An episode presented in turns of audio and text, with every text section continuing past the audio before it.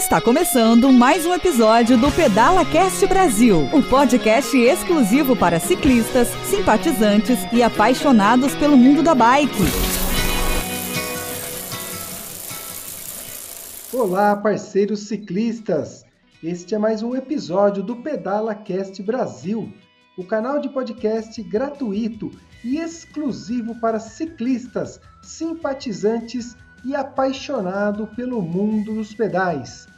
Hoje teremos o prazer em conversar com essa super profissional em nutrição e também uma triatleta que nesse momento ela está afastada dos treinos intensos porque ela está gestante, esperando uma princesa que logo mais estará conosco. E hoje eu estou aqui com a Melina Samartim essa profissional e logo mais essa super mãe aí. Melina, tudo bem? Seja bem-vinda ao Pedala Cast Brasil. Oi, Anderson, obrigada pelo convite. É, eu espero ser essa super mãe realmente, né? Mas vamos lá falar da, da nutrição. Os espectadores aí devem estar cheios de interrogações na, na cabeça querendo saber o que é que faz, o que é que não faz, não é mesmo? É isso aí. E você é uma triatleta, então você hoje vai falar bastante aí com o público ciclista, com os simpatizantes, com os esportistas e tenho certeza que você trará muita informação legal para sanar as dúvidas aí dos nossos ouvintes. Bom, para iniciar, eu gostaria aqui de deixar um forte abraço para Cláudia Franco, para Simone Estrela que seriam as parceiras hoje no nosso episódio, mas por questões técnicas, questões de falta de energia local e questões técnicas no computador, as minhas parceiras hoje não estarão conosco. Mas fica aqui o registro que elas são essenciais para esse canal sempre fluir da melhor forma possível. E eu sou o Anderson do Prado, Pinduca, e estarei aqui com a Melina batendo esse papo com vocês. Melina, vamos começar então esclarecendo uma dúvida que é muito comum entre os esportistas. Existe diferença entre se alimentar e se nutrir?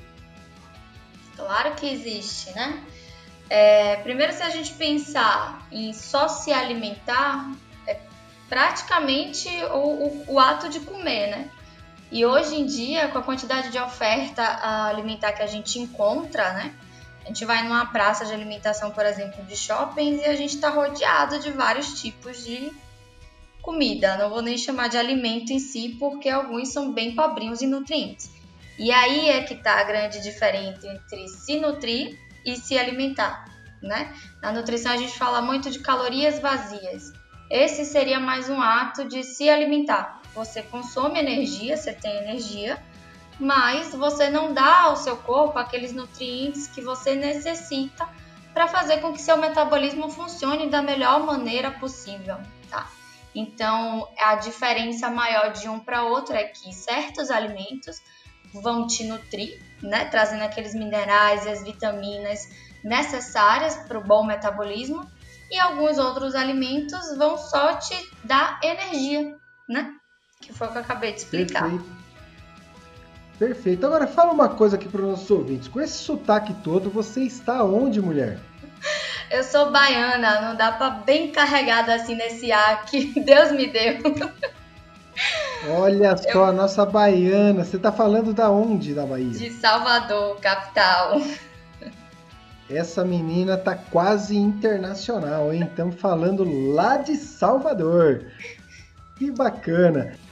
E considerando, Melina, essa questão cultural, essa questão de hábito local, você tem um hábito, é óbvio, diferente aqui dos paulistanos. E qual é o hábito que os baianos têm por aí para pedalar que ele utiliza o alimento achando que ele está se nutrindo. O que, que normalmente ele come e fala, ah, hoje eu comi bem. E na verdade ele não tem essa percepção de que o alimento mais nutritivo não seria aquele alimento. Tem alguma coisa específica na região? Acredito que você esteja falando das comidas baianas, né? O tal do dendê, que aqui é, é bem, é bem comum realmente, o povo gosta de uma muqueca, de uma carajé, que aí em, em São Paulo a gente já realmente não acha muito fácil, né? É, mas assim, no, na prática do pedal, a, eu não vejo muito isso não. Eu vejo algo bem é, característico do ciclista, né? Que é a tal da pizza. Ah, que legal, olha só. Que bacana. Agora, por curiosidade, a tal da pizza os ciclistas comem antes do pedal? É, aqui em Salvador, eu acredito que é em São Paulo também. O povo tem um costume de, ah, final de semana tem longão de bike, tem 4, 5 horas de bike, aí na noite anterior come uma pizza inteira, né? Algumas fatias pensando, a mais. Pensando aí no carboidrato, né? Olha só que interessante. Agora, entrando nessa questão de carboidratos, a gente ouve muito durante o pedal o, o ciclista falando sobre o carb up, sobre o gelzinho, e isso tudo é uma suplementação nutricional. Quando é necessário a utilização de suplementação durante o pedal ou mesmo antes de um pedal, Melina?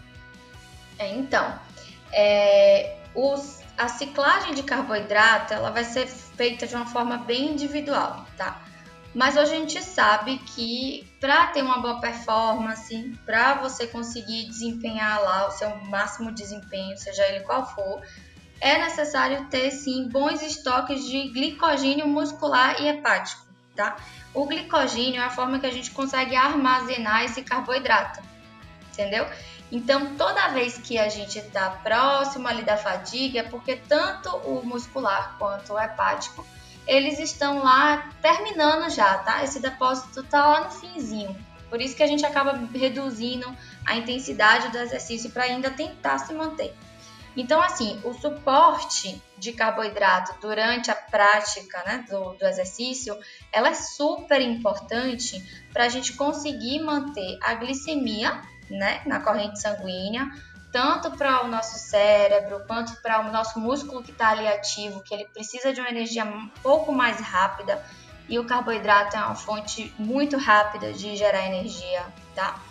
É, e aí tem diversas formas, tem o gel que você comentou, a gente pode pensar nas frutas secas, né? A gente pode pensar nas bebidas isotônicas que têm uma quantidade significativa de carboidrato. Então, tem várias maneiras de a gente é, suprir essa demanda e conseguir se manter ali mais tempo em atividade física, né? na, na intensidade desejada ou que a gente pensa em fazer aquele, aquele exercício.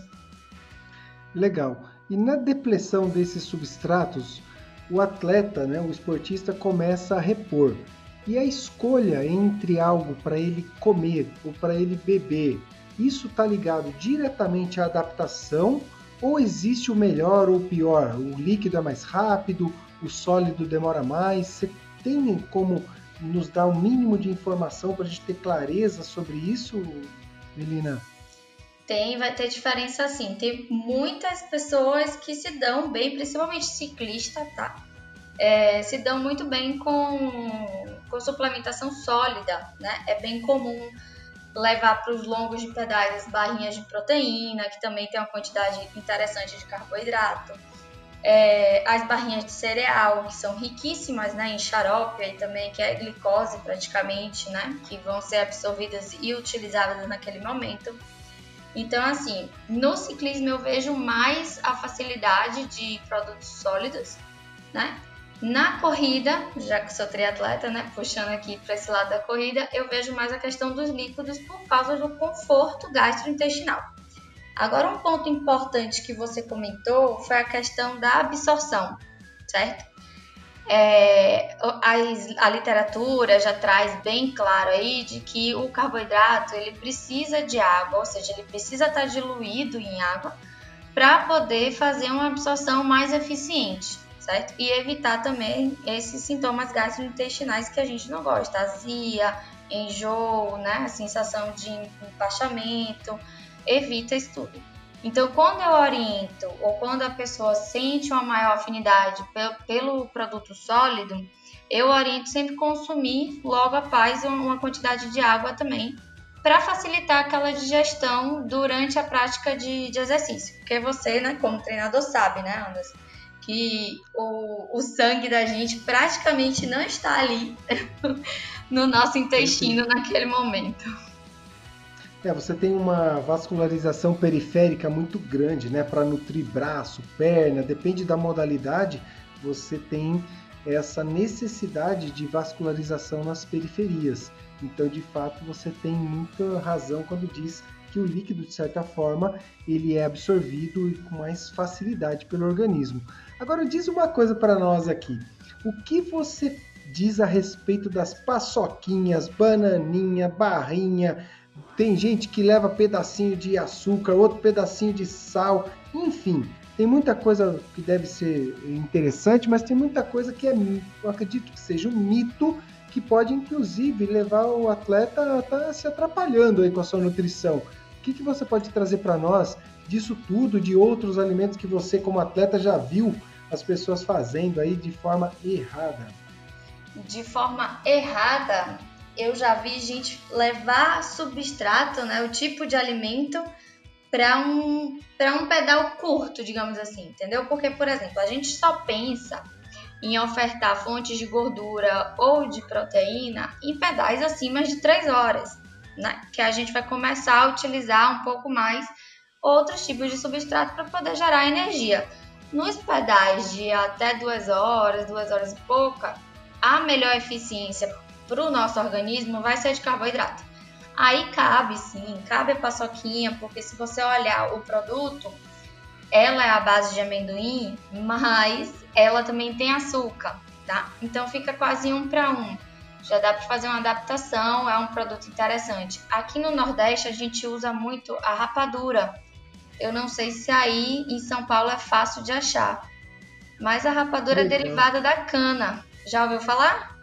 Sim, sim, aqui a gente tem no interior, a gente encontra bastante a rapadura, não é muito comum nos centros, mas você encontra a rapadura. Mas no dia a dia, assim, pelo menos aqui na região da Grande São Paulo, a gente encontra muita galera com as paçoquinhas e com as bananinhas.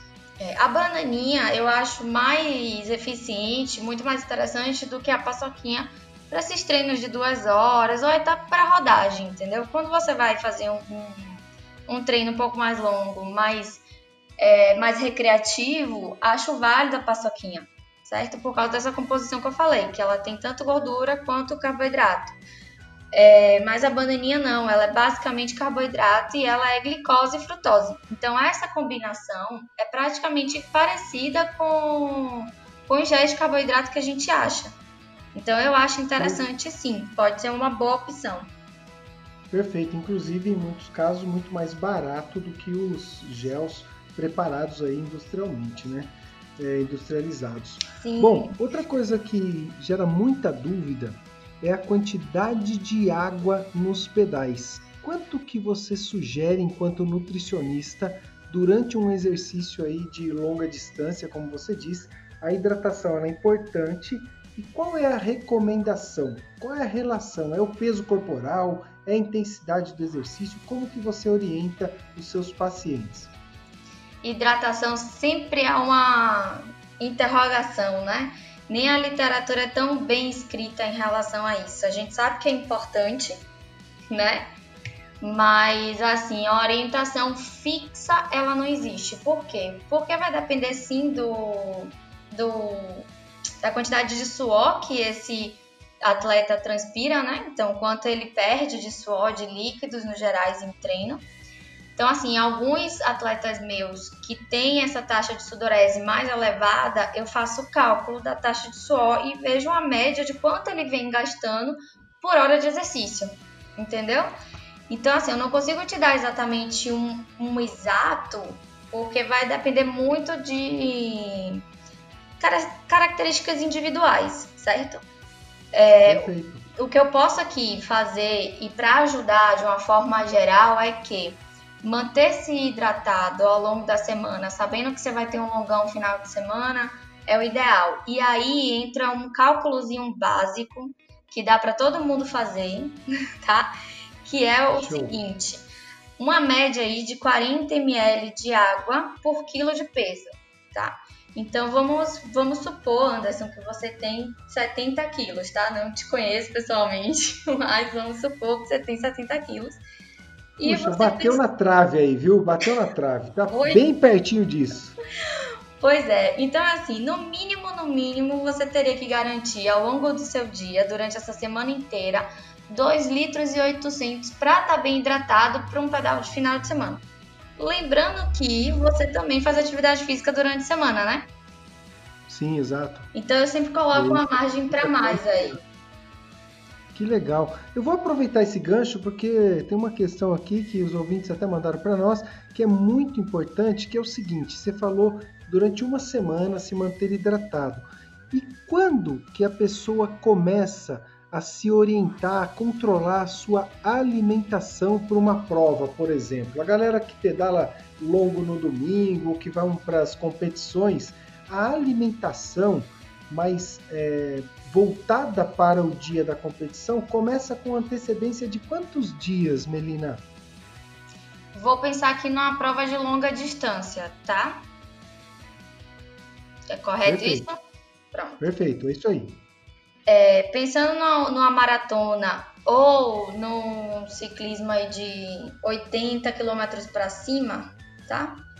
De trilha, que vai dar mais ou menos esse tempo aí de 3 horas, né? Depender do atleta. É, eu recomendaria da gente começar a organizar esse, essa alimentação uns 90, 60 dias antes da data da competição tá? Para ter tempo hábil para a gente treinar essa nutrição em alguns treinos pontuais e normalmente isso é combinado também com o treinador. Aqui em Salvador, alguns treinadores fazem simulados de prova, eles tentam reproduzir de como é que vai ser. Então eu aproveito esses simulados para poder a gente encaixar todo o roteiro da alimentação, tá?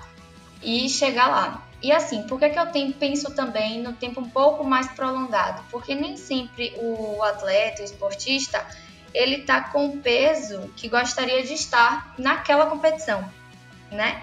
E aí eu comento de que isso é um ponto importante, porque você vai treinar fora do peso que você gostaria de estar. Isso também vai impactar na, no rendimento, no dia do, da prova. Então, o ideal é que a gente tenha 20 a 30 dias para chegar no peso que gostaria de fazer aquela competição e aí ter uns 60 a 30 dias de organização do carboidrato, que é basicamente isso que vai alterar, tá? Porque a depender do período de treinamento que esse atleta se encontre, a gente precisa dar uma segurada ali no índice glicêmico dos tipos de carboidrato que a gente tem na alimentação, ou então reduzir em alguns momentos, né?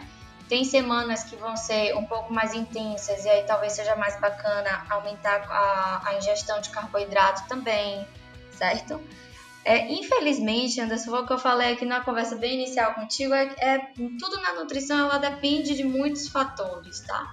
E quanto mais treinado a pessoa está, mais ela tem uma tendência a utilizar melhor o carboidrato durante o exercício. Sensacional, menina, você trazer dessa forma.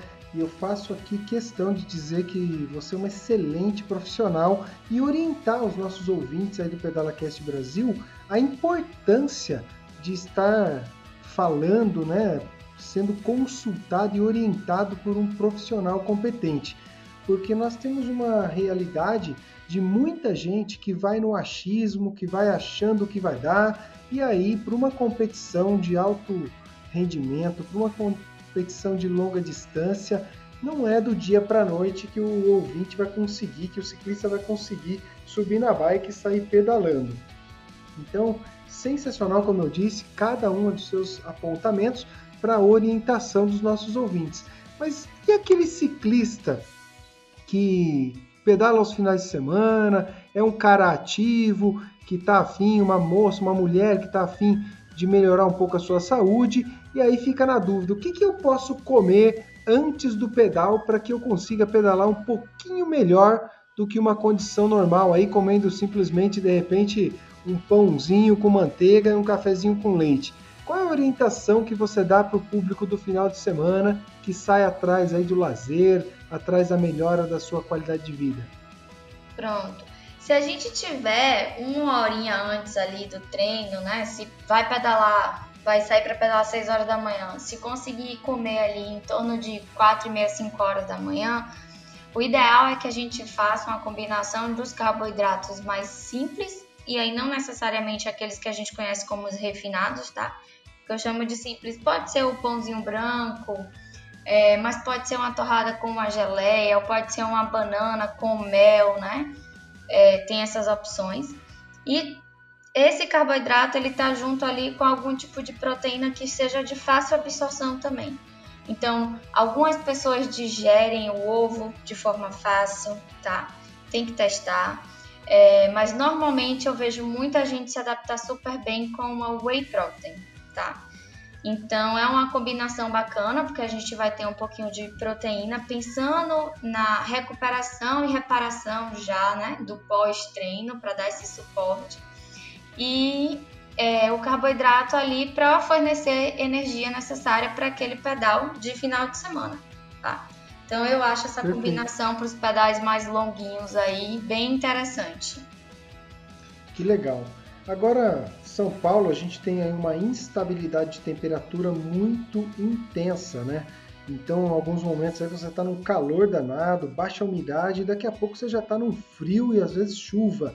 Essa variação do clima interfere na nutrição do atleta, na sua visão? na minha visão, vai interferir muito mais na, na hidratação, né? São Paulo também tem períodos bem secos, que a vontade de, e percepção de sede ela também altera bastante. Então, eu acho que os atletas daí acabam pecando um pouco na hidratação, né? Eu acho que tem que ficar bem atento nesse quesito. Em relação à alimentação, o que eu percebo, né, das vezes que eu fui aí, que eu pedalei também com a Cláudia, é que de manhã, normalmente que é bem friozinho, não, não me lembro direito no verão, mas de manhã bem friozinho, tentar ver mesmo os alimentos que são mais quentes, que te tragam um pouco mais de conforto, né? Pode ser um café com uma palatinose, por exemplo, é uma das indicações que eu faço às vezes com paciente meu né, de utilizar a própria palatinose para adoçar ali o café. Tem gente que gosta, pode ser uma opção. E é, aumentar, não deixar também diminuir o consumo de frutas ao longo do dia, frutas e legumes, procurar sempre preparações que te tragam mais conforto e você consiga adicionar essa, esses alimentos ao longo do dia, né? HTS Consulte Soluções em TI apoia o Pedala Cast Brasil.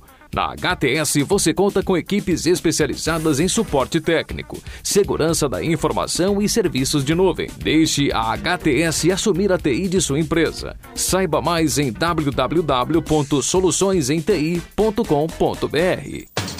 A Porto Seguro, representada pela SGO Seguros, apoia o Pedala Cast Brasil e oferece a oportunidade para você ciclista proteger a sua bike em cada um dos seus pedais com o seguro de bike. Preserve o seu patrimônio durante a sua diversão. Entre em contato com a SGO Seguros pelo WhatsApp 011 947 93 8038. Quanta coisa legal, quanta coisa boa. É muito bacana estar dividindo esse momento com você, mas eu não podia deixar de fazer uma pergunta do dia a dia do ciclista.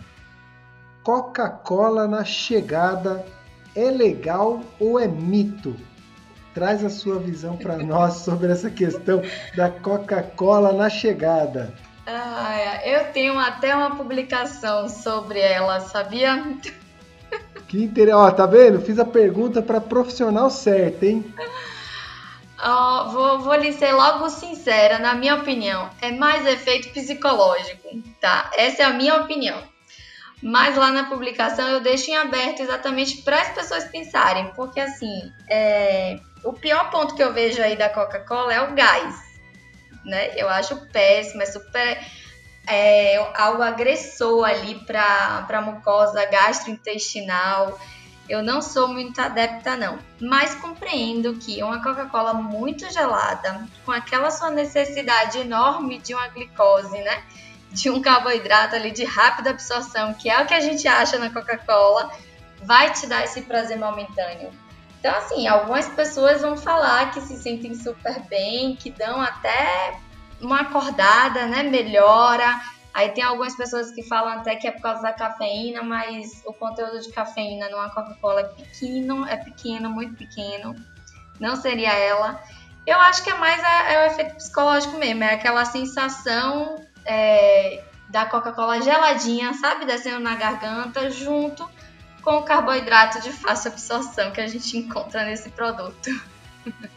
Bom, que legal, que bacana. Fico muito contente da sua forma de ver isso, né? Porque de fato, se é bom para alguns, pode ser que de fato o cara tenha algum aproveito aí, o ciclista tenha algum aproveito, mas uma visão técnica está muito bem esclarecida para nós e isso é fantástico. Bom, Melina, nós teríamos aqui um monte de assunto, mas para a gente deixar esse podcast num tempo assim bem bacana para que o ouvinte consiga ouvir de forma tranquila entre os seus afazeres, nós vamos partindo aqui para o encerramento e eu vou pedir para você as considerações finais e já agradecendo aí os ouvintes que estão conosco até esse momento. Eu que agradeço o convite. Quando vocês precisarem, estou às ordens e quem quiser também pode ir nas minhas redes sociais, né? Só procurar pelo meu nome, Melina San Martin, que vai encontrar lá fácil. É, mas vamos às considerações finais, porque eu quero ver todo mundo treinando muito bem aqui, tá? Show. E não façam a alimentação de cabeça, como o Anderson falou. Procurem alguém para te orientar na melhor fase de treinamento que você tá, alinhando com o objetivo que você quer, tá? Mas tem uma tríade bem básica que melhora muito o nosso condicionamento, que é regularidade nos treinos, equilibrar esse sono, trazer esse sono de qualidade para gente, porque é onde a gente faz toda a recuperação tecidual e adaptação para o próximo treinamento. E a alimentação. Não evitem 100% carboidrato, nem proteína, nem gordura. Né? Encaixem, aprendam a comer de forma mais natural e mais saudável possível. Tenham interesse por ler rótulo, identificar o que é que você está comendo, tá certo? E claro, a hidratação, que para mim ela ia entrar como base. Que legal, Melina. Desejo para você aí uma sensacional, uma saudável, uma gostosa gestação até o final. Que você tenha essa meninona aí com muita saúde, que ela venha trazer muita alegria para você e para todas as pessoas que tiverem esse contato com ela. Espero que ela venha para iluminar a vida de todos. Muito obrigado. Quero agradecer aqui a todos os ouvintes que acompanharam o Pedala Cast Brasil até o final desse episódio. Agradecer o Marcelo Cardoso, que é o nosso editor desse material, que deixa o podcast sensacional, descontraído para os nossos ouvidos.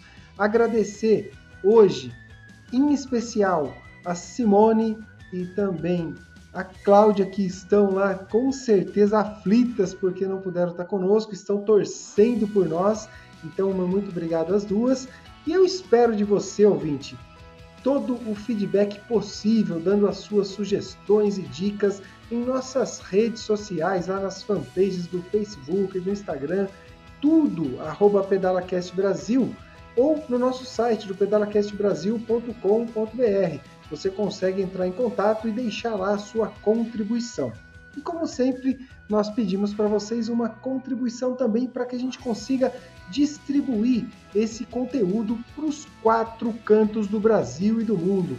Então vai lá e compartilha com os seus amigos, compartilha com a sua rede social para que a gente tenha mais pessoas recebendo esse conteúdo como o de hoje da Melina Samartim, que fala sobre nutrição de forma sensacional e muito técnica. E finalmente, desejar que vocês tenham uma ótima semana e até o nosso próximo episódio. E nós nos veremos em breve nas estradas. Valeu, valeu, Melina. Obrigado. Valeu.